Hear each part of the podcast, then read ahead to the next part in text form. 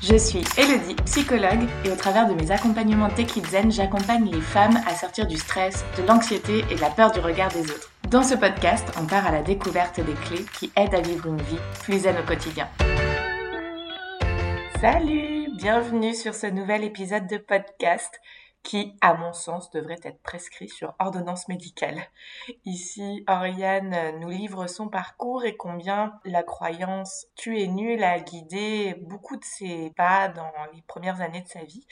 D'abord en s'enfermant dans un rôle et en s'empêchant d'aller vers les autres à cause de cette croyance, et puis ensuite en allant vers des excès comme l'anorexie boulimie ou le sport à outrance.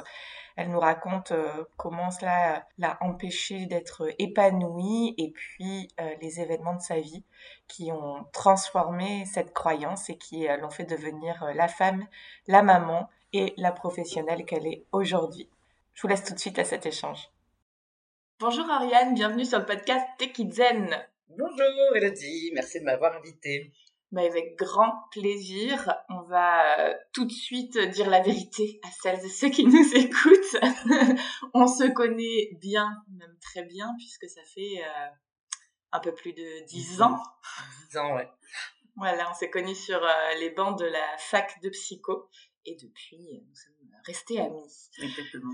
Donc pourquoi j'ai souhaité t'inviter, c'est principalement parce que je sais du coup que tu as un parcours de vie très riche et donc très enrichissant pour, euh, pour ceux qui nous écouteront. Et puis parce que euh, tu es une psychologue exceptionnelle qui est experte dans son sujet et que donc euh, tu as aussi des conseils et des clés importants à transmettre. Oui, exactement. Ben, ben, merci beaucoup pour le compliment. c'est gentil. et ben, j'espère si je peux être utile à travers soit mon parcours, soit même des tips qu'on peut livrer. Ben, si je peux être utile à quelqu'un, c'est avec plaisir. Trop chouette que tu peux nous dire qui tu es Bien sûr. Donc, du coup, moi, je suis Oriane Laclos. Je suis psychologue clinicienne depuis maintenant un peu plus de 10 ans. Je suis également thérapeute cognitivo-comportementaliste, donc la TCC, pour ceux qui connaissent, et également programmateur neurolinguistique international. Euh, et puis, euh, donc, je travaille dans un cabinet. J'ai un organisme de formation aussi, où je donne des formations un petit peu partout en France. Et puis, je, je suis également connue sous le nom de Psy by Oui, donc avec, euh, sur mon compte Instagram. Très bien. Tout est en description. Alors, est-ce que tu peux nous dire dans quel milieu familial tu as grandi? Euh, ben moi, j'ai grandi en Bretagne, donc je suis née à Dinan, même plus précisément dans les Côtes d'Armor, et euh, j'ai grandi euh, dans un petit village à Bron, pour ceux qui connaissent, avec mon papa, ma maman et euh, mon grand frère qui a 50 plus que moi et ma grande sœur qui a 2 ans et demi de plus que moi. Voilà, et puis c'était un petit village où il y avait euh, toute ma famille, oncle, tante, grands-parents, tout ça. Ok. Et alors, tu t'es quel genre de petite fille? Moi, j'étais une, une, petite fille. Alors, au dire de, au dire de, mes, de mon entourage, j'étais une petite fille assez solaire. Euh, moi, je me rappelle aussi un peu comme ça, où voilà, j'étais euh, très pétillante, j'attirais toujours les gens, euh, j'avais toujours des gens autour de moi, je discutais, j'avais jamais de problème quand on partait en vacances pour me faire des copains. Euh, et puis, j'étais euh, assez tur turbulente casse-cou. Euh, et puis également euh, dans, dans, le monde, un monde un peu imaginaire. J'aimais bien me déguiser, j'aimais bien faire des jeux avec mes poupées. Euh, voilà, j'aimais bien cultiver ça. Ok. Alors, à partir de quand ça a moins été le cas? Euh, Eh bien, en fait, ça a été comme ça un petit peu tout primaire. Et puis après, je suis, on a déménagé et je suis arrivée dans les Landes. Donc, deux salles, deux ambiances. Hein. Euh, déjà, quand je suis arrivée dans les Landes, euh, j'ai été euh, la nouvelle pendant presque un an ou deux ans. Donc assez, enfin, les profs m'appelaient la nouvelle, les, élèves également. Donc ça a été un petit peu difficile. Il y avait une barrière au niveau de l'accent aussi, parce qu'on n'avait pas du tout le même, le même accent. L'accent breton est peut-être un petit peu moins chantant, je ne sais pas, ou du moins d'une autre chanson, on va dire. Et, et puis à partir de ce moment-là, ça a été assez difficile pour moi parce que j'arrivais pas du tout à retrouver mes marques, j'arrivais pas du tout à retrouver ma place, euh, même au niveau scolaire, euh, j'ai perdu en niveau, dans le sens perdu en niveau les notes, hein, uniquement. Euh, et voilà, et c'était pas du tout les mêmes, le même cadre culturel non plus. voilà, donc ça a été un petit peu mis à mal à partir du moment où on a déménagé, donc à partir de la sixième en, en 2000. Ok. Et donc à ce moment-là, tu as commencé à te renfermer sur toi-même? Alors, j'ai commencé, ouais, à ce moment-là, à ce moment-là, et puis ça a été crescendo, quoi. j'ai commencé un peu à me renfermer sur moi-même, où moi j'ai adopté un style très gothique, voilà, où c'était très noir, où je me maquillais les larmes et tout sous les yeux, les ongles noirs, les colliers avec les pics et tout. Marilyn Monson était mon meilleur ami, je tous ses albums, je connaissais cœur. et Baudelaire, Les Fleurs du Mal, mon livre de chevet. Donc voilà, ça met un petit peu l'ambiance, exactement. Et, et du coup, ouais, j'ai commencé à ce moment-là à un petit peu me renfermer sur moi-même et me, me protéger des autres. Ok. À ce moment-là, tu as subi une forme de harcèlement? Pas enfin déjà moi quand j'étais plus jeune on parlait le harcèlement c'était différent euh, on en parlait on parlait de harcèlement quand déjà il y avait de la violence mmh. on parlait pas beaucoup d'harcèlement moral moi je pense pas mais peut-être en tout cas je l'ai pas vécu comme tel mais euh, oui c'est vrai que j'avais quand même moi je souffrais euh, quand même de surpoids j'avais beaucoup de réflexions autour de ça j'avais une amie qui était très maigre donc du coup c'était Laurel et Hardy c'était euh, la grosse vache et le lapin. Enfin bon, voilà, c'était des choses comme ça. Euh, au lycée, je me rappelle, euh, certains rugbymen de mon lycée longeaient les, les murs quand je passais dans le couloir pour se moquer de moi. Mais bon, ouais. Et c'est vrai que c'était peut-être une forme de harcèlement d'une certaine manière, mais comme c'était pas toujours les mêmes personnes, c'était un petit peu tout le monde. Du coup, je l'ai, c'était dur, mais mmh. je l'ai plus vécu comme la vie est dure. Oui, c'est ça. C'était plus comme ça. Ça a commencé à, forger des croyances sur euh, toi, les autres et la Exactement. Au début, c'était des croyances. ça a commencé à forger des croyances sur moi. Au tout début, c'est donc euh, je suis grosse, euh, je serai jamais que la nouvelle, je suis pas capable de me faire des amis, ici j'y arriverai jamais, je suis nulle, enfin voilà tout ça. Et puis à force, ça a forgé aussi des croyances sur les autres. les autres sont méchants, les, les autres ne me comprennent pas, les autres ne m'aiment pas. Euh, et, et, en fait, chaque réflexion que je pouvais avoir, que ce soit de ce contexte extérieur-là ou même le contexte familial ou quoi que ce soit, chaque réflexion venait alimenter en fait cette croyance-là. C'était euh, même s'il devait y avoir des, des, réflexions qui allaient pas dans ce sens-là, je ne les entendais pas. C'était vraiment, euh, elle passait à cognito. Mmh. Mais toutes les réflexions qui allaient dans ce sens-là venaient alimenter, bah tu vois, t'as bien raison de penser que t'es nul parce que regarde telle personne je sais pas, telle personne t'a bousculé au self, quoi. Alors qu'en fait, il avait peut-être même pas fait exprès. Mais en tout cas, tout ce qui se passait venait alimenter ce champ-là.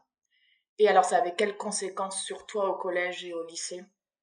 Euh, Alors, moi, ça a été euh, assez. Euh, les, les, conséquences qui ont. À part ce renfermement social, là, et familial aussi, parce que moi, je m'enfermais. J'étais dans la même chambre que ma sœur, mais je m'enfermais quand même dans ma chambre, parce que ma sœur, elle, soit elle travaillait ses cours, soit elle était avec ses amis. Et du coup, moi, j'avais, euh, j'ai eu malheureusement cette tendance à m'en vouloir d'être aussi nul. Et à un moment donné, quand on s'en veut tellement, quand on en veut à quelqu'un, on a presque, on a envie de lui faire du mal, mais on le fait pas parce qu'il y a cette barrière de, bah non, ça se fait pas de faire du mal à quelqu'un. Et quand c'est par rapport à soi, ben en fait, il y a plus cette barrière parce que ben on se l'autorise. Et du coup, moi, voilà, j'en ai, j'en suis venu à, développer cette logique de, bah, si t'es nul, bah, tu vas le payer. Voilà, donc du coup, euh, donc j'ai eu euh, oui recours à une ou deux fois de la scarification, des choses comme ça. Et euh, mais voilà, c'était vraiment ou dans des conduites à risque. Par exemple, je conduisais mon scooter, mais comme une comme une zouzoupette quoi. Enfin, mmh. c'était voilà. Et, du coup, j'ai développé ça, ce phénomène-là. Et puis du coup, après, sans arriver à la culpabilité de, bah, t'as vu, t'as fait ça, mais t'es vraiment nul de faire ça, mais donc du coup t'as raison, mais les gens nuls on les punit, alors du coup bah tu continues. Voilà, c'est vraiment un cercle vicieux dans lequel tu t'entraînes et qui participe à cette espèce de schéma de croyance que t'es nul. Mmh. Oui, il y a en plus à l'adolescence, il y a un peu ce paradoxe qui je pense peut-être est l'essence de certaines conduites à risque entre je me fais du mal, donc c'est de là que ça naît, et en même temps, c'est parfois des conduites qui sont visibles par les autres pour être vues. Donc il y a cette espèce de paradoxe. Je veux être vue et en même temps, je me renferme et je me sépare des autres. Exactement, ouais. Enfin, après, je pense que je sais pas si c'est comme ça pour, tout le monde. Et j'aurais pas la prétention de le savoir, mais en tout cas, moi, il y avait cet aspect-là de quand j'étais toute petite, j'aimais bien en effet qu'on me voit. Je faisais du théâtre, je faisais de la danse. J'adorais être sur scène. Oui, je pense qu'il y avait un petit côté où j'aimais bien parfois être le centre de l'attention. Et à l'adolescence, du coup, étant complètement anonymisée dans ce collège et ce lycée, et, là, j'étais le centre de l'attention, mais par rapport à mon poids, donc du coup, c'était très désagréable. Et donc, il y avait par le côté gothique où je me mettais dans l'ombre, je voulais pas qu'on me voie, je voulais raser les murs, euh, et en même temps, il y avait cet appel à l'aide de la conduite à risque, conduite du scooter, parfois, bon, ça a été très rare, mais les scarifications ou les, c'était vraiment, fallait que ça se voit, que j'aille mal, et en même temps, je me mettais dans l'ombre pour pas qu'on me voie. Donc, il y avait aussi ce désir qu'on me voit, mais parce que c'était, je pense, un appel à l'aide, euh, de, de pouvoir, en fait, euh, que les gens voient que j'allais mal et pour qu'ils puissent aussi me témoigner qu'ils m'aimaient mmh. en retour. Mmh. Voilà, soit en m'apportant de l'aide, soit en me disant mais qu'est-ce qui t'arrive, ou de l'attention, en fait, uniquement. Et en fait, c'est là où tu rentres dans presque de l'auto-sabotage parce que tu te fais du mal pour que ça se voit, parce que tu veux que les gens te fassent du bien, mais en même temps, tu as une conduite où tu t'isoles et où tu as construit l'idée que les gens étaient méchants. Donc du coup, euh, c'est quoi le médicament là-dedans? Mmh. Et qu'est-ce qui t'aide à tenir le coup dans cette période-là? Euh, La danse. La danse, parce que euh, donc moi j'ai toujours dansé depuis que je suis toute petite et, et même avec mes problèmes de poids, je même si je me rappelle j'avais j'ai eu j'ai eu une prof de danse qui m'avait mis derrière justement parce que j'étais trop grosse. Elle me l'avait dit clairement. C'était super. C'était vraiment très très bien. Ce qu'il me fallait. euh, et en fait, euh, j'ai quand même continué la danse c'est parce que c'était pour moi hyper important. Euh, c'était vraiment ma passion et c'était grâce à ça que je m'exprimais. Et puis la musique également. J'aimais beaucoup la musique. Je lisais toutes les paroles. c'est là aussi où j'ai un peu développé mon anglais parce qu'il fallait que je traduise tout, que je comprenne. Pour moi, c'était vraiment et notamment Marilyn Manson avait des textes extrêmement intéressants. C'était de la poésie, quoi, vraiment. Et puis, euh, et je me rappelle beaucoup me réfugier aussi dans la nature. c'est vrai que comme j'ai grandi dans les Landes, et qu'il y a des grandes forêts, il y a la mer, il y a même si j'avais pas le droit de prendre mon scooter pour aller voir la mer, mais je le faisais quand même. Mmh. Je suis désolée, maman. Euh, et, du coup, on, voilà, je me réfugiais beaucoup avec mes écouteurs, mon Walkman, et oui, mhm. et oui, madame. Et oui, j'avais, j'ai eu un MP3 aussi, voilà. Et, euh, et je, voilà, je me rappelle marcher dans la forêt ou même sous la pluie. C'était euh, les trois mécanismes qui me faisaient du bien. J'ai vu euh, ce matin qu'il y avait une méta-analyse scientifique qui prouvait les bienfaits des balades en forêt sur, alors j'ai pas lu en, en, détail, mais visiblement sur la régulation du stress, euh, sur euh, enfin plein de choses euh, qui font du bien. Et apparemment, c'est prouvé scientifiquement que effectivement, ça fait du bien à l'être humain de balade en forêt. Mm. Donc arrêtons de tuer des arbres, s'il vous plaît. C'est un podcast engagé. Exactement. ok.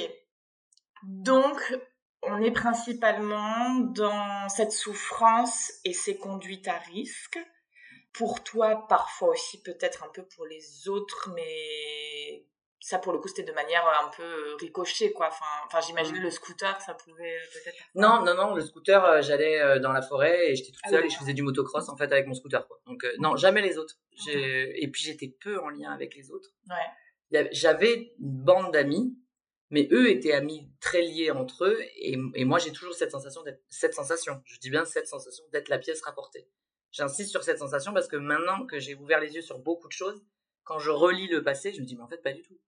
Mais voilà, c'est la sensation que j'avais. Ok. Et alors, avec le recul, comment tu vois un peu les choses? Ben, Avec le recul, euh, je vois des, des choses euh, difficiles à vivre dans cette enfance-là, clairement dans un contexte familial particulier, le contexte social particulier, mais je vois aussi en fait l'influence de ces de, de, ce schéma de croyance que j'ai mis en place très tôt et qui après en fait a, teinté tout le reste. Parce que si j'avais mis le schéma de croyance de euh, j'arrive, je me démène, c'est trop cool parce que je suis pas de cette région-là et que je vais réussir à me faire plein d'amis et tout, ben ça aurait teinté tout le reste. Que moi je suis arrivé avec ce schéma de bah, je suis nul, personne ne m'aime, pour euh, résumer. Et en fait après il a teinté énormément de choses. Et j'ai vu par exemple, bah, cette bande d'amis-là que je pouvais avoir au lycée, je me suis toujours senti pièce rapportée, donc je me suis toujours comporté comme une pièce rapportée, et donc du coup, j'en suis devenu la pièce rapportée. Alors que quand je regarde aujourd'hui avec mon regard d'adulte et sur l'influence que peut avoir ces croyances limitantes sur la réalité, bah, au final, je me dis, mais pas du tout. Enfin, j'étais leur ami et, j'aurais j'avais ma place comme les autres. Mmh. J'aurais très bien pu la prendre parce que c'est pas eux qui m'ont mis en marge de leur bande, c'est moi qui me suis mis en marge de leur bande. Et je leur en ai voulu intérieurement parce que j'exprimais pas forcément toujours, mais en fait, euh, je peux m'en vouloir qu'à moi-même d'une certaine manière. Donc, euh, et même ces amis-là m'ont tendu les mains même parfois. Mmh. Mais euh, j'étais dans ce schéma-là de croyance. De toute façon, personne ne m'aime. Donc, bah, personne ne m'aimera. Voilà. Et aujourd'hui, avec leur recul, ouais, je vois bien que je, vois bien que l'influence, mais, l'influence décisionnelle que peut avoir ces croyances, que peuvent pardon avoir ces croyances limitantes. Donc en fait, comme s'il y a un contexte familial à la base qui influence des choses. Ensuite, un contexte euh, de déménagement et euh, bah, qui amène du challenge, on va dire, euh, des bouleversements, des transitions. L'adolescence aussi qui amène son lot de transitions et de bouleversements. Et donc tout ça, plus effectivement parfois la malveillance à cet âge-là dont on peut faire preuve et qui malheureusement est encore très répandue, ça fait un espèce de, mélange de souffrance qui ensuite, comme tu le dis, va euh, influencer et provoquer des cercles vicieux. Exactement, exactement. Des, cercles vicieux qui, mais dans ton esprit, ils sont prouvés. Mm. C'est la vérité. Ces cercles vicieux-là sont la vérité parce qu'ils sont ancrés dans ce système-là de croyances limitantes qu'on a. Et donc, du coup, on vient prouver qu'on a raison à chaque fois. C'est vraiment ça qu'il faut comprendre dans ces croyances-là, c'est que ton cerveau, c'est ton pote, il veut toujours que tu aies raison, tout le temps. Donc si tu dis je suis nul, bah ton cerveau, il va chercher tous les éléments pour que tu aies raison. Donc il va chercher, bah oui, es nul, regarde, t'arrives pas à faire euh, du crochet. Donc si t'arrives pas à faire du crochet, c'est que tu es nul. Bah oui, regarde, tu es nul, euh, tu, je sais pas, après, t'as pas des cheveux qui font 3 mètres. Enfin, je, voilà, après chacun son mmh. système de référence pour être bon ou nul. Et du coup, on va regarder que ce qu'on n'a pas et que ce qui valide l'idée qu'on est nul. Donc du coup, ça en devient une vérité. On va pas aller voir que bah ouais, ok, on sait pas faire de crochet, mais on sait super bien faire du tennis.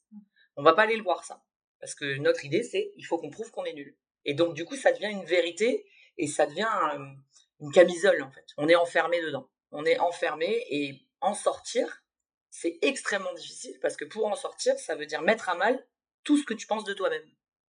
Waouh, toute ton identité. La base sur laquelle tu te construis. Exactement, la base sur laquelle tu te construis. Donc il faut la réidentifier.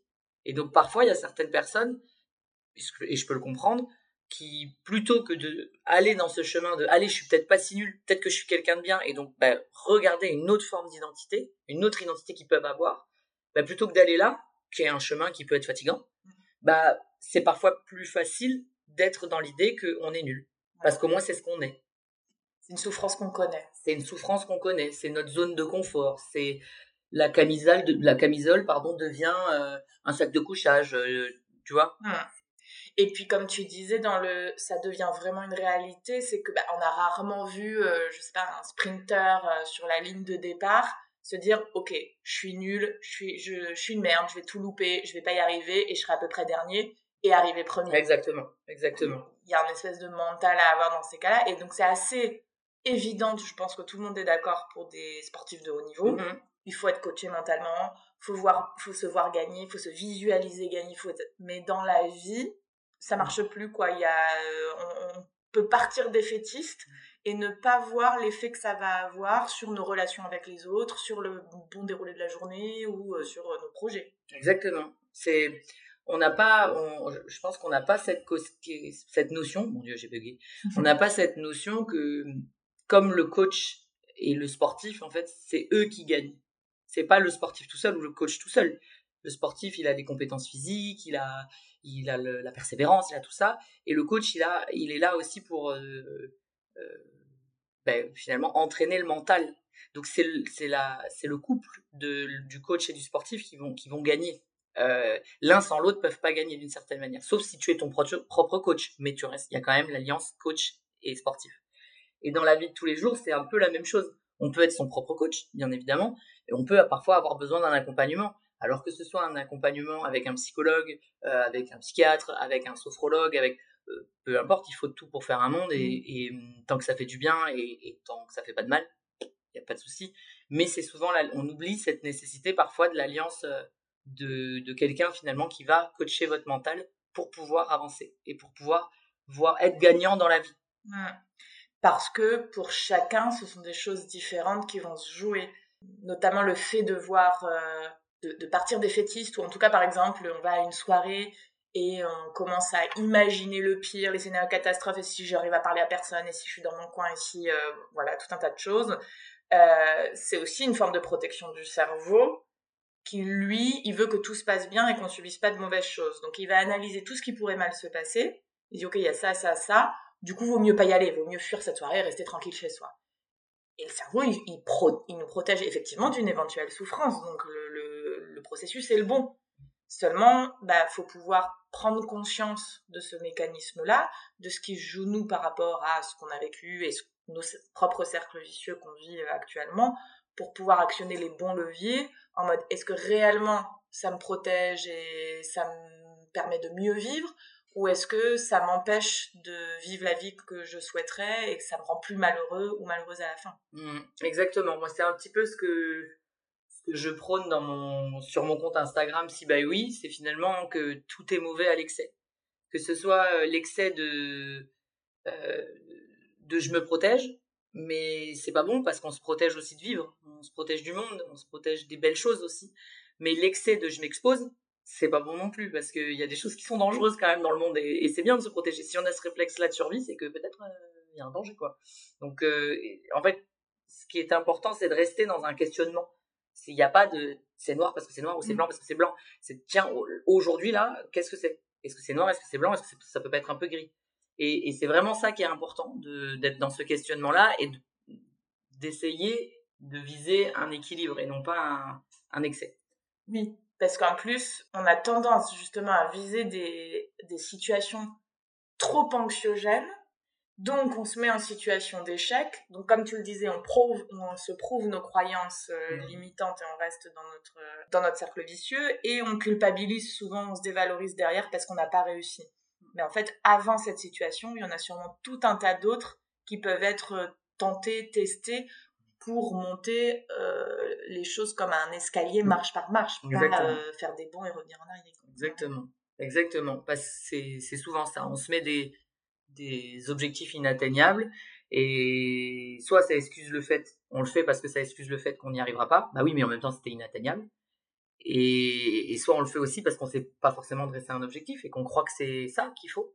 Mais en effet, pour obtenir euh, cet étage du haut, il bah, faut commencer par construire un escalier. Ah. J'ai rarement vu une maison construire le deuxième étage avant de construire le rez-de-chaussée. C'est très rare.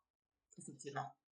Ok, tu fais ton collège et ton lycée de, cette manière-là. Ensuite, euh, démarre directement la fac de psycho. Ouais, ouais, ouais, exactement. Comment ça se passe à ce moment-là? Ah, C'est une liberté. Une liberté euh, euh, identitaire, presque. Parce que je peux me réidentifier. Je peux être quelqu'un d'autre. Donc, c'est très agréable pour moi. Je quitte cette idée, ce schéma de je suis nul. C'était ça pour moi. Le, je pars à Bordeaux, c'était je vais pouvoir avoir l'occasion d'être bien. Donc je perds beaucoup de poids mm, en, faisant euh, malheureusement euh, en utilisant des troubles du comportement alimentaire. Parce que bah oui je reste aussi dans des comportements euh, bah, excessifs. Et du coup je me je en effet je crée une nouvelle identité qui à ce moment-là qui je pense qu'est la mienne qui me convient mais toujours avec ce schéma là je l'ai toujours pas travaillé. Ce schéma de il faut à tout prix que je sois pas nul donc il faut que je fasse plein de trucs. Donc je me mets au sport à l'excès. Je... La nourriture, j'ai un rapport à la nourriture qui est très difficile à ce moment-là.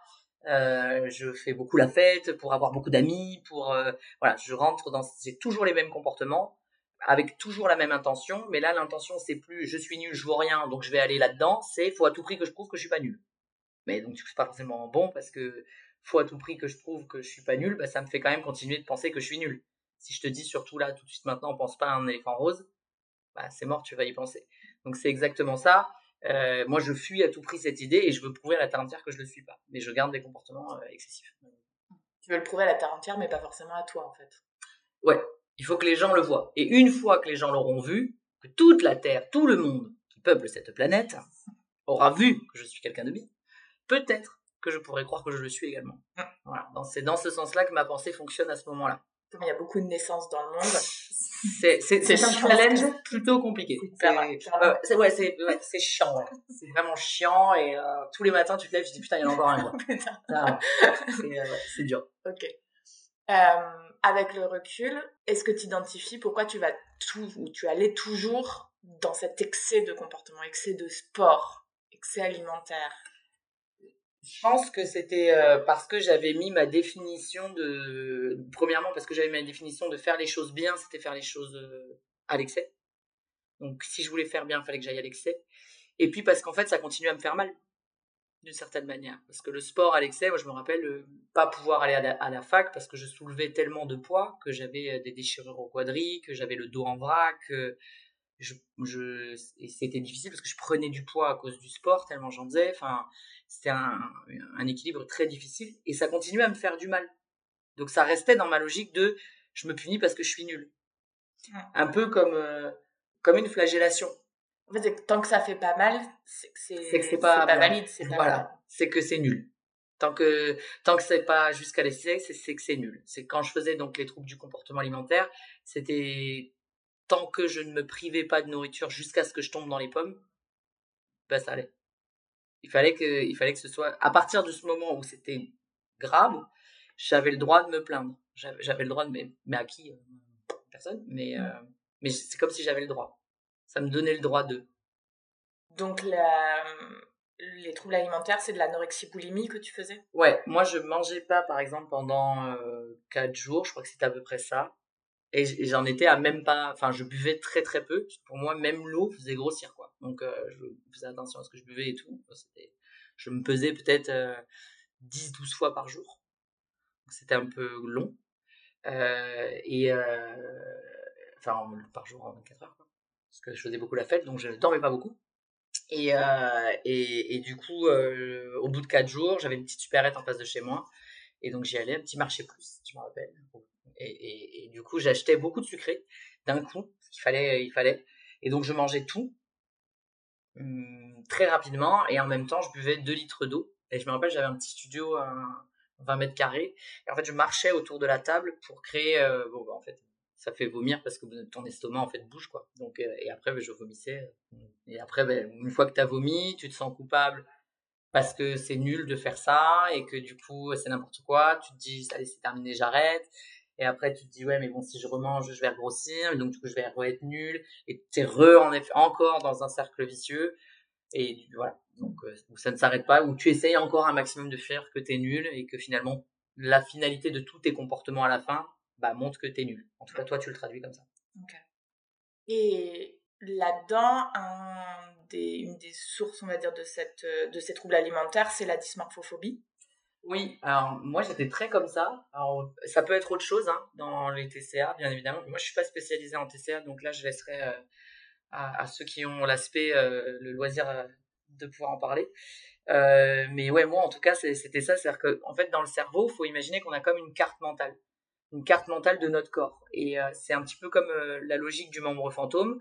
Quand par exemple on te coupe une main, tu vas encore avoir des douleurs dans cette main-là parce qu'en fait ta carte neurologique, la carte dans ton cerveau de ton corps, elle n'est pas mise à jour. Pour lui, il y a encore cette main-là. Et ça met un certain temps, je sais pas exactement, c'était les cours de neuro à la fac, donc euh, je, ouais c'est un peu loin. Euh, donc je ne sais pas le détail, mais euh, du coup ça met un certain temps à se mettre à jour cette carte-là. Et en fait quand tu perds du poids, c'est pareil, quand tu perds du poids de manière très rapide, ton cerveau, il n'a pas le temps de se mettre à jour. Et donc, du coup, il te voit encore comme grosse dans le miroir. Et donc, tu, donc en fait, tu continues à avoir ces comportements-là parce que toi, tu te vois encore euh, grosse. Après, ça peut être dans l'autre sens aussi. Hein.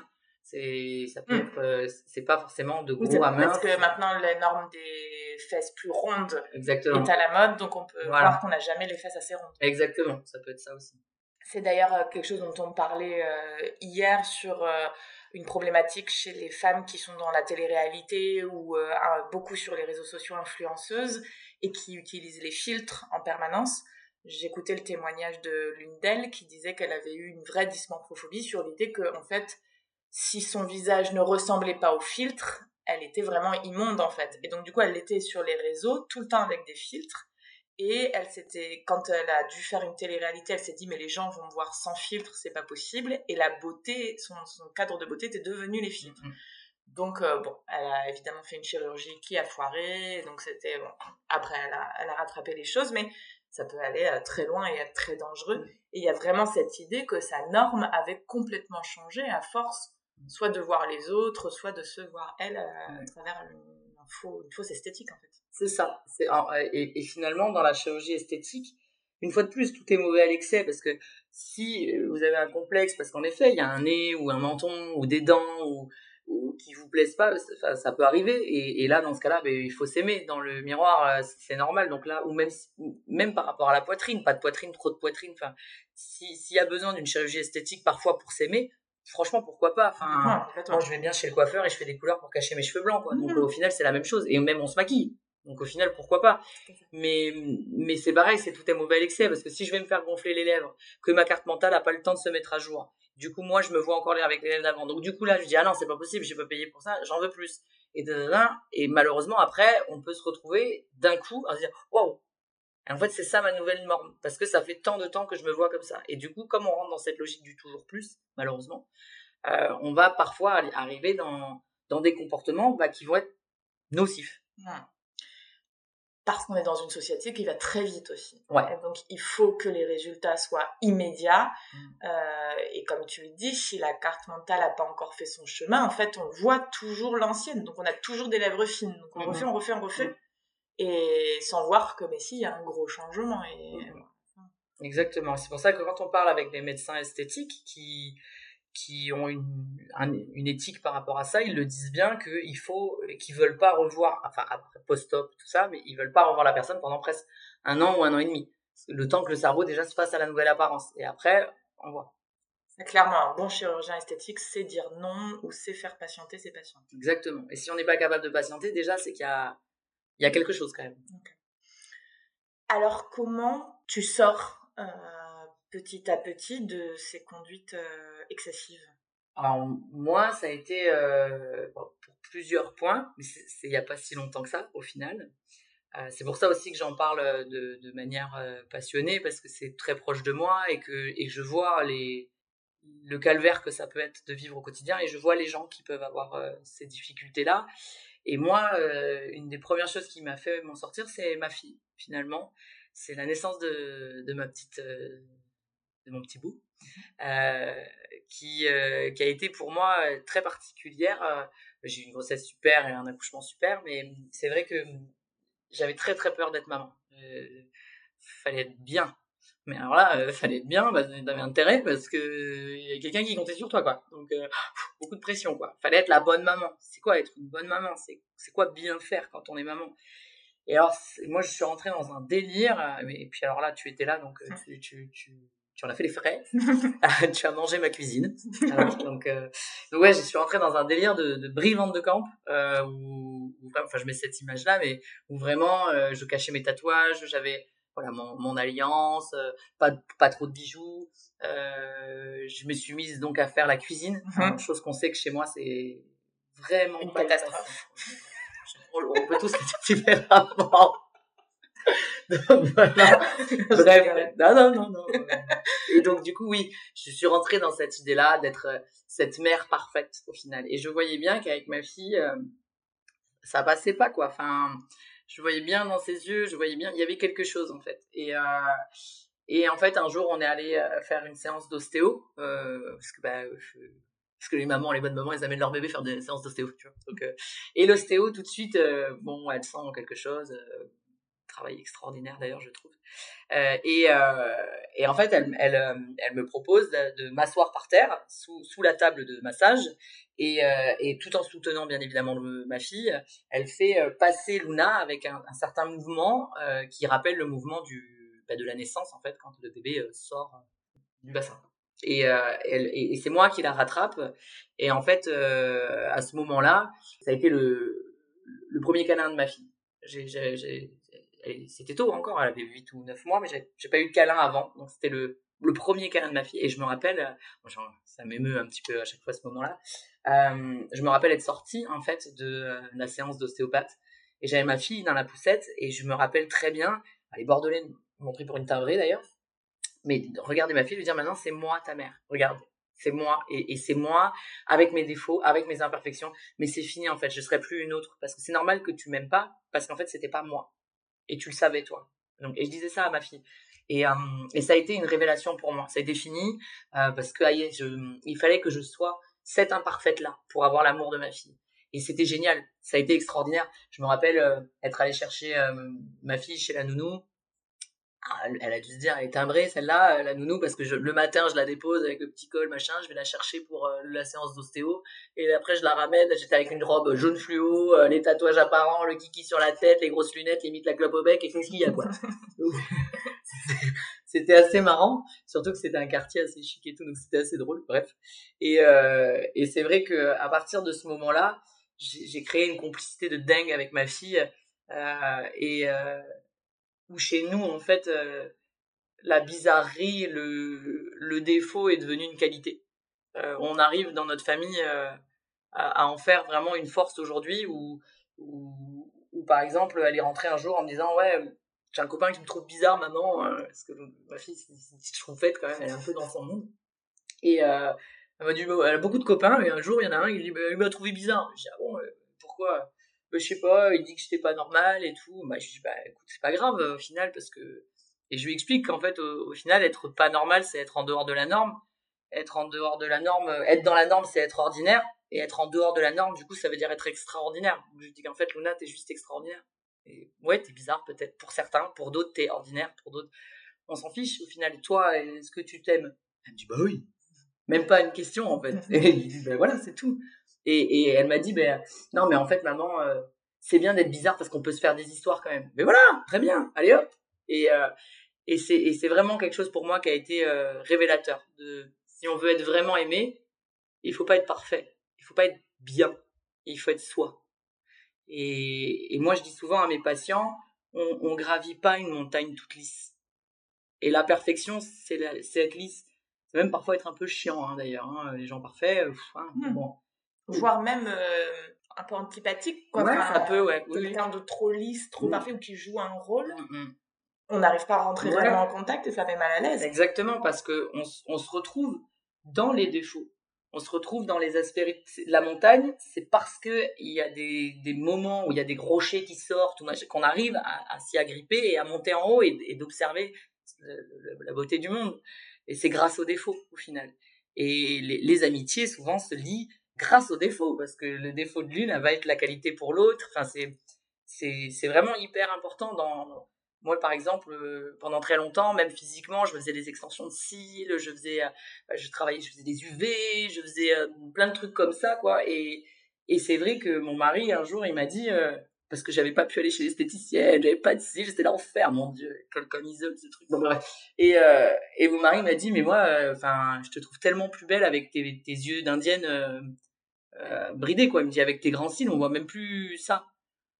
Et du coup, bah, j'ai arrêté de le faire. Et, et, lui, ce qu'il aimait chez moi, c'était quelque chose qui pour moi était un défaut. Hmm. Et, euh, et c'est ça où en fait finalement notre perfection à nous, c'est pas forcément la perfection des autres. Et on s'enferme en fait dans la recherche de cette euh, perfection avec nos croyances qui nous limitent dans le sens où pour être parfaite, il faut avoir des longs cils, pour être parfaite, il faut faire du 34, pour être parfaite, il faut avoir des fesses avec une Kardashian, il faut avoir des bonnes notes, il faut avoir un, un bon salaire, il faut avoir telle voiture. Et nous, on construit ces, ces croyances-là qui font que c'est ça qui fait qu'on est parfait, qu'on est bien, et que du coup, on sera aimé. Alors qu'au final, euh, ben, c'est pas du tout la vérité de l'autre. Donc, euh, ça marche pas. Et là, on pète un boulon parce qu'on se dit, bah, aïe, j'ai tout. Mais ça ne marche pas. Hmm. Et pourquoi ça ne marche pas Et moi, je, quand je suis arrivé à ce stade-là, euh, donc j'ai eu la naissance de ma fille, mais j'ai également trouvé la PNL. Et euh, quoi pour expliquer Et la, la PNL, donc c'est c'est une pratique, donc c'est de la programmation euh, neurolinguistique. Pour vous dire, c'est un peu euh, quand c'est sorti aux États-Unis, les, les, gens pensaient que c'est que c'était des magiciens quoi. C'était des magiciens parce qu'en fait, en une séance, on pouvait réinventer notre réalité. On pouvait se dire, oh, en fait, j'avais jamais vu ça comme ça. Et, et la PNL, c'est vraiment un outil extrêmement puissant. Moi, j'ai eu la chance du coup de faire un diplôme international à, en Suisse, et c'est vraiment extrêmement intéressant euh, de voir à quel point à l'intérieur de son cerveau, on a tous les outils pour finalement établir un objectif, voir toutes les étapes pour y aller, euh, mettre, euh, voilà, mettre en place toutes nos ressources et faire de nos obstacles finalement des ressources. C'est comme si hop, on prenait les éléments et, et qu'on en faisait un puzzle et tout ça grâce à des protocoles bien, bien établis. Et, et ça, moi, ça a été, euh, enfin, ça a été extraordinaire pour moi parce que j'ai eu la chance d'avoir donc euh, dans une école où, on pratique sur nous. Et du coup ben, j'ai eu de la PNL pendant euh, un an tous les jours. Donc c'est sûr que ça on réinvente les choses hein. c'est sûr que ça fout le bordel dans le, les croyances le schéma de croyances qu'on a avant et on, le réinvente on le fait évoluer on change pas on est encore mieux en fait. Mmh. Et ça c'était ça a été extraordinaire pour moi et puis après ben, d'avoir le diplôme et de pouvoir le faire pratiquer aussi avec mes patients pareil, en fait. Ça a mmh. été, euh, on apprend aussi, nous, beaucoup en tant que thérapeute par rapport à ça. Bien sûr. D'ailleurs, là, tu as dit quelque chose d'intéressant, c'est euh, on change pas, on devient nous en mieux. Mmh. Et je crois que ça, c'est une des notions clés. Là, je pense à une patiente qui a suivi avec moi le programme Respire sur, euh, sur trois mois et qui avant faisait énormément de développement personnel et de coaching et qui m'a dit mais en fait euh, on devrait en parler plus parce qu'elle s'est rendue compte que pour elle le développement personnel avait fini par être dangereux parce qu'elle avait cette notion de il faut que je change plein de choses en moi et dans mon quotidien et dans ma façon de penser, de faire, etc. pour atteindre un bien-être, un moi idéal, un voilà. Alors qu'elle me dit là je viens de comprendre qu'en fait j'ai rien à changer et qu'il n'y a pas espèce de euh, d'Eldorado à atteindre. En fait, la clé, elle est plus dans apprendre à vivre avec tout notre panel d'émotions, parce qu'elles sont toutes euh, importantes, elles ont tout un message à nous donner, d'apprendre à vivre avec notre vécu, avec qui on est aujourd'hui, pour magnifier ça et traverser, savoir traverser les, tempêtes et savoir prendre confiance en nos ressources euh, et se construire les bonnes ressources autour de nous. Et tout ça, c'est un, travail euh, parfois euh, millimétré et puis où on avance petit à petit. Mais finalement, c'est vrai que des fois, j'aime bien dire, ben, on le voit forcément comme une montagne, mais ça peut être aussi un chemin. Et des fois, on accélère, des fois, on s'arrête, on prend, on se repose. des fois, on regarde le paysage, d'autres fois, vraiment, on y va, on charbonne, on, on monte la côte, etc. Et oui, c'est comme ça la vie en fait. Et il n'y a rien à changer et aucun Eldorado à atteindre, mais on va construire petit à petit euh, les choses et apprendre à, se connaître. Mm-hmm. Et alors, oui, mieux vivre avec euh, nous-mêmes. Exactement.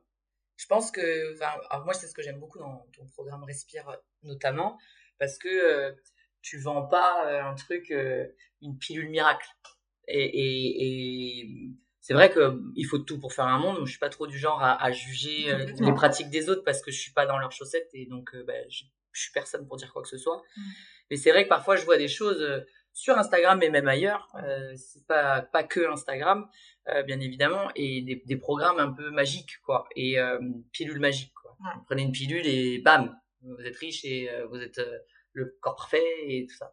Et je vois des programmes parfois comme ça, et c'est ce que j'aime bien dans le tien, c'est qu'en fait c'est c'est un programme qui te fait prendre compte, enfin te rendre compte, pardon, qu'à l'intérieur de toi, tu as déjà tous tes outils. Euh, c'est juste qu'il faut aller les chercher. Et c'est vrai que quand tu parles de montagne, moi souvent j'ai des gens qui me disent oh là là non mais moi le développement personnel c'est un travail euh, euh, acheter un programme alors que ce soit le tien à Respire ou même moi mon programme step by step c'est il y a, y a, un travail derrière de dingue on entend les gens dire ça souvent et, et moi ce que j'ai envie de dire un peu aujourd'hui c'est que finalement on voit, comme tu dis, j'aime bien, on, utilise beaucoup la montagne. Hein, ouais, c'est une journée montagne. En même temps, on y était hier. voilà, c'est pour ça, on est Mais euh, voilà, dans, dans cette métaphore de la montagne, souvent on voit, on se voit au pied de la montagne et commencer un, un, accompagnement et, et, on se dit waouh, tout ce qu'il y a à monter. Alors qu'au final, quand on, déjà, quand on pense à faire un accompagnement, c'est que déjà, on est presque déjà à la moitié de la montagne. On n'est pas en bas, en fait. T'es en bas quand t'as un souci et que tu te rends même pas compte que t'as un souci. Voilà, là peut-être que tu es en bas là. Mais quand déjà tu te dis tiens, je vais prendre un programme respire, je vais prendre un programme step by step, je vais voir un psychologue, je vais euh, voir un, hypnothérapeute, enfin peu importe, ben là déjà tu as pris conscience que tu as quelque chose. Tu as déjà une hypothèse sur ce que tu as parce qu'on on fait tous des hypothèses sur soi-même. Tu as quand même déjà un petit peu analysé ton comportement et tu vas appeler à l'aide ou tu vas demander un coup de pouce ou tu vas peu importe. Ben finalement la montagne elle est plus si haute que ça parce qu'on a déjà fait presque la moitié. Et ça, et ça, je pense qu'il faut vraiment s'en rendre compte parce que c'est pas tant long, enfin c'est pas si long et si rude. Alors il y a des hauts, il y a des bas, parfois ça met à mal, c'est clair, mais on a déjà commencé le travail. Ouais, complètement. Et puis c'est pas forcément dur, effectivement. Mm. Euh, comme tu dis, par moment euh, ça bouscule, mais en fait on serait bousculé sans accompagnement. Donc parfois, euh, en tout cas moi c'est ma vision, autant être bousculé avec la sécurité d'un thérapeute bienveillant et qui accompagne et, et mm-hmm. d'avancer petit à petit comme ça. Donc c'est là où il faut aller voir des personnes avec qui on est bien et en confiance. Comme tu disais, pour, pour moi, il n'y a, a, pas de, de notion de beaucoup de garde-chapelle entre coaching, entre psycho. Je pense que ça n'a rien d'utile, mais que c'est simplement la compétence euh, du thérapeute et le feeling qu'il va y avoir, la mmh. confiance qu'il va y avoir entre les deux. Donc euh, ça, c'est une chose très importante. Et donc, je rebondis euh, sur ce que tu disais de la PNL que tu as utilisée pour toi. Quelles ont été alors ensuite les peut-être une clé ou deux clés qui t'ont aidé dans ce processus-là? Alors moi, ça a vraiment été euh, dans la notion de, casser mes croyances limitantes par rapport à ma famille, en fait. Il y a eu un protocole que j'ai pu faire euh, où finalement, ça s'appelle, ce protocole, il s'appelle le protocole du retour à l'envoyeur. Et finalement, euh, j'ai pu comprendre que notamment dans, mon éducation ou dans, l'extrême bienveillance de mes parents, ils avaient pu me donner des idées qui étaient là. Le but était de me faire du bien il n'y avait pas de souci. Il fallait être bon dans la vie, il fallait être quelqu'un de bien, il fallait réussir, il fallait. Donc en, soi, c'est quand même des bonnes bases qu'on donne à un enfant. Et que moi, en fait, la manière dont je les ai traduits, ça a été totalement différent. Donc, euh, euh, et ce protocole-là, en fait, donc avec tout un tas de, techniques, on, le sort, on sort cette croyance-là en fait de nous et, et on le rend en fait aux parents en disant merci, mais non merci c'est gentil d'avoir voulu me donner cette base-là, mais moi, elle me correspond pas. Et quand j'ai fait ce protocole-là, où je me suis débarrassée de ces croyances limitantes, que j'étais obligée de faire ça pour être quelqu'un de bien, je, me suis sentie comme si, euh, je sais pas comment te dire, c'est comme si ça faisait des années que j'étais enfermée dans une pièce où, je cherchais la porte, et donc avec la panique, de l'angoisse, euh, des techniques parfois bah, qui sont pas forcément très saines, parce que dans le noir, euh, c'est difficile quand même de trouver la lumière, et que c'est comme si là, cette technique de PNL-là m'avait ouvert une porte sur tout un monde. Et qu'en fait, j'ai le droit de choisir la manière que je voulais d'être quelqu'un de bien. Et parce que la PNL, c'est pas juste qu'on enlève les croyances limitantes, parce que le problème, c'est que le cerveau, il déteste le vide, mmh. donc il remplit, mmh. il remplit de plein de choses. Et donc, si j'avais enlevé ça, je l'aurais rempli de tout un tas d'autres choses, genre ah ça fait peur, maintenant j'ai plus rien, nanana. Donc là, non, le protocole PNL, il va jusqu'au bout en fait du processus, ou, du processus où maintenant on va te dire, ok, t'as enlevé ça, donc là il y a comme un trou. Donc maintenant, qu'est-ce que tu veux y mettre à la place? Et là, tu choisis, tu choisis pleinement ce que tu veux. Et, et ça, bon, j'avais déjà travaillé sur ce qu'on appelle dresser un objectif, savoir ce que je voulais, et là j'avais mis ce que je voulais. Et du coup, pouf, ça a été extrêmement simple. Mmh. Et après, euh, ben après c'est parti quoi. Et ce que tu me dis, ça me fait penser à cette histoire d'amour conditionnel ou inconditionnel. C'est-à-dire que très très souvent, euh, on s'aime tous de manière conditionnelle. Je m'aimerais si je réussis cet, cet objectif, si je suis quelqu'un de bien, si donc avec des si en plus très peu très flous. On pas trop quand est-ce qu'on est quelqu'un de bien, quand est-ce que et bien souvent on est mauvais juge, donc on est tout le temps quelqu'un de pas bien. Donc et on, on, on, on ne s'aimera que si tac, tac, tac. Alors que l'idée est d'apprendre à s'aimer de manière inconditionnelle. Je, je m'aime, j'ai le droit d'être là, j'ai le droit d'exister. Et ensuite, de mettre pourquoi pas des objectifs, de d'avancer, d'essayer mmh d'aller euh, à droite, à gauche, plus loin, plus haut, peu importe. Mais c'est pas ça qui va faire la condition de mon amour pour moi. Exactement. Et, et enfin moi en tout cas c'est totalement ma, ma manière à moi de travailler. Euh, c'est-à-dire que ce que je fais, ce que je propose dans mes, mes accompagnements, c'est de ne, de ne plus prendre l'amour de soi comme une conséquence d'un travail, mais de le prendre comme l'origine d'un travail. C'est, c'est parce que je m'aime que je vais faire ça. C'est parce que je m'aime que je vais mettre en place. En fait, c'est plus je vais faire ça, je vais essayer de faire en sorte que toute la planète m'aime et du coup je m'aimerai. Non, c'est je vais m'aimer et du coup euh, peut-être que toute la planète, m'aimera, mais bien évidemment ça arrivera un jour. Euh, mais mon objectif maintenant, il est déjà un petit peu plus restreint. Un peu moins que la planète. Euh, bon, accepte. Accepte. La région bayonnaise. voilà. C'est mal barré, hein, mais bon. Et, euh, et c'est vrai que euh, à partir de ce moment-là, tu aimes ce que tu es et tu aimes ton défaut. Mais ça veut pas dire, quand on dit qu'on aime ses défauts, ça veut pas dire qu'on le prône, ce défaut-là. Ça veut pas dire que waouh, je suis super content d'être colérique. Non, c'est juste, ça fait partie de moi, euh, je l'accepte, donc du coup je vais le travailler sainement. C'est plus, je veux me changer à tout prix pour m'aimer. Non, je, je, suis comme ça, je, je vais peut-être évoluer. Et en fait, comme j'accepte que je suis colérique, bah du coup je m'en veux moins d'être colérique, et donc du coup forcément je suis moins colérique. Tu vois, c'est vraiment utiliser ça dans ce, dans ce qu'on appelle un cercle vertueux, au final. Et à partir du moment où moi j'ai atteint ce stade de l'amour de soi, euh, la vie est cool, quoi, franchement. c'est vraiment beaucoup plus simple. Mais c'est pas parce que j'arrête de me fixer des objectifs, c'est pas parce que je me trouve parfaite, c'est pas, c'est juste parce que je m'aime comme ça. Et donc, si je suis mieux, ben, je m'aime encore plus. Mais du coup, ça me donne un élan pour travailler. Et, et moi, c'est ce que je vois avec mes patients, c'est, ou même dans mes accompagnements Instagram, c'est vraiment réussir à ce que bah, mon passé pendant des années a été un boulet, a été un poids, m'a fait du mal. Tiens, si aujourd'hui je... Et si aujourd'hui je prenais mon passé comme un tremplin? Et si aujourd'hui je prenais mon passé comme une force? Et si aujourd'hui je remercie mon passé parce que s'il n'avait pas été là, aujourd'hui je serais pas celle que je suis? Bah du coup c'est plus le passé change pas, il est ce qu'il est. Mais par contre notre regard sur le présent il va changer parce que du coup je suis plus victime de mon passé, je suis forte de mon passé. Et ça ça change tout. Ça change tout, c'est j'avais une patiente qui visualisait son passé comme des, euh, comme des valises. Et, elle les traînait, traînait, traînait. C'était de lourd, mal au dos. Enfin, on avait vraiment travaillé ces images-là. Et en fait, à un moment donné, à la fin de l'accompagnement step by step, elle m'a dit, je trouvais ça trop mignon, elle m'a dit qu'en fait, ces valises-là, elle les avait mises sous ses pieds pour pouvoir être élevées.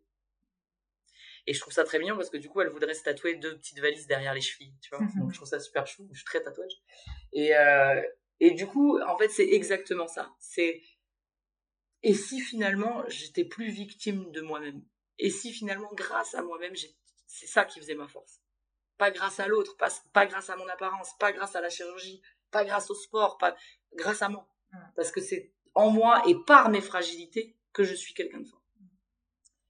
C'est ce que je dis souvent, ni victime ni coupable mais responsable, c'est cette idée de euh, ni victime, c'est pas la faute des autres tout le temps, la faute de mon passé, etc.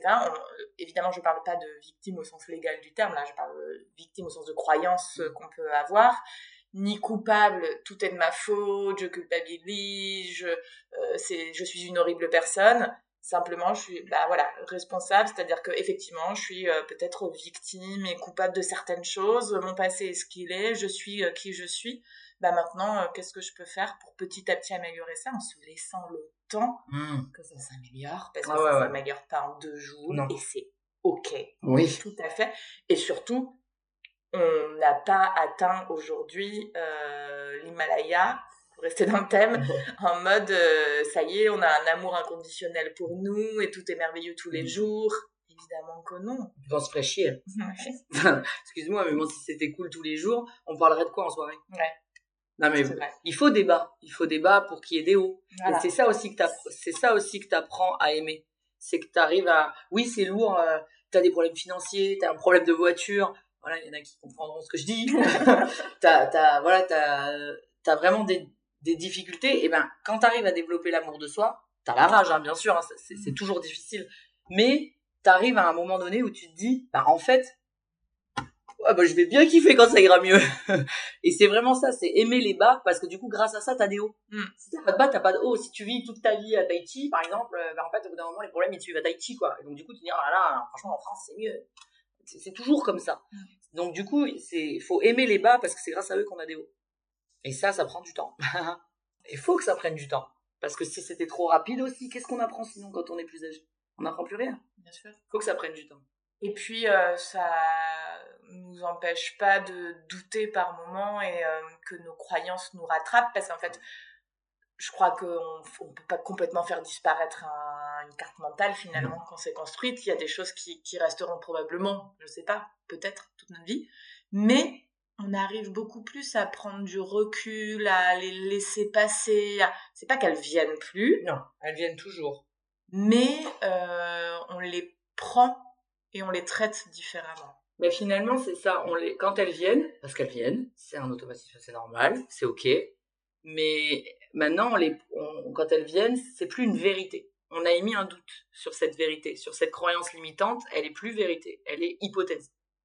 Et du coup, il faut, à ce moment-là, quand elles reviennent, il faut juste prendre le temps de tester l'hypothèse.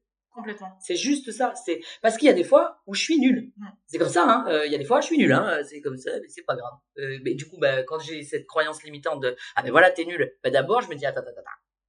Regarde, analyse. Euh, Est-ce que là t'es nul? Oui. Bon, bah, ok. Bon bah qu'est-ce qu'on fait pour plus se sentir nul? Bah on bosse. Ou on bosse pas. Ou on accepte qu'on est nul. Et C'est pas grave. Il y a des sujets où on a le droit d'être nul. Et il y a des fois où je me dis mais non mais pas du tout. T'es pas nul. Enfin, et, et hop, t'es quelqu'un de bien. Et hop. Mm. C'est juste émettre un doute dans ta vérité, dans ta croyance limitante qui était une vérité avant. Et du coup, à partir du moment où tu prends le temps de te dire, bah en fait non, ça va, c'est tout gagné.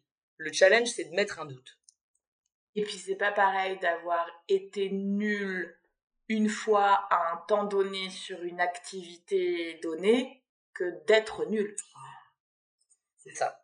Et c'est c'est faire le distinguo entre ça. C'est qu'avant, être nul sur une activité ne faisait que amplifier l'idée que tu étais nul partout.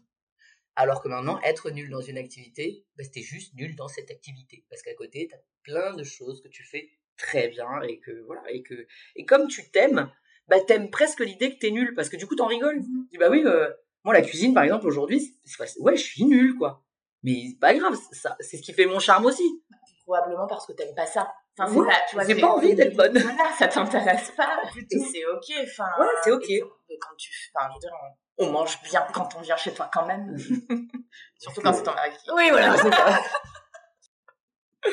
Mais on y arrive, quoi. C'est ça, exactement.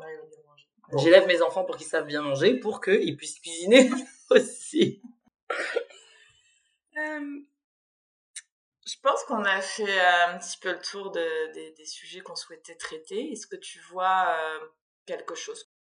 J'aime- J'aimerais euh, qu'on, enfin peut-être insister sur vraiment cette idée que ce qu'on pense de soi, même si on est persuadé que tout euh, tout va dans ce sens-là, donc c'est vrai, c'est sûr, c'est comme ça.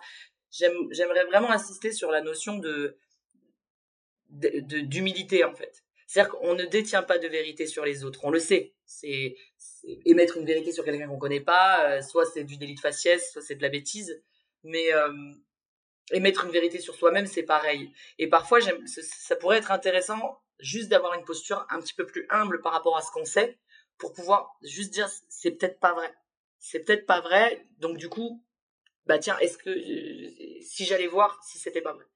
Et, je pense que c'est ça aussi qu'il faut avoir comme posture euh, envers les autres, clairement, mais envers soi-même aussi. Et on oublie euh, d'être comme ça envers soi-même. On est très rigide en- envers nous, pas très souple et pas très humble.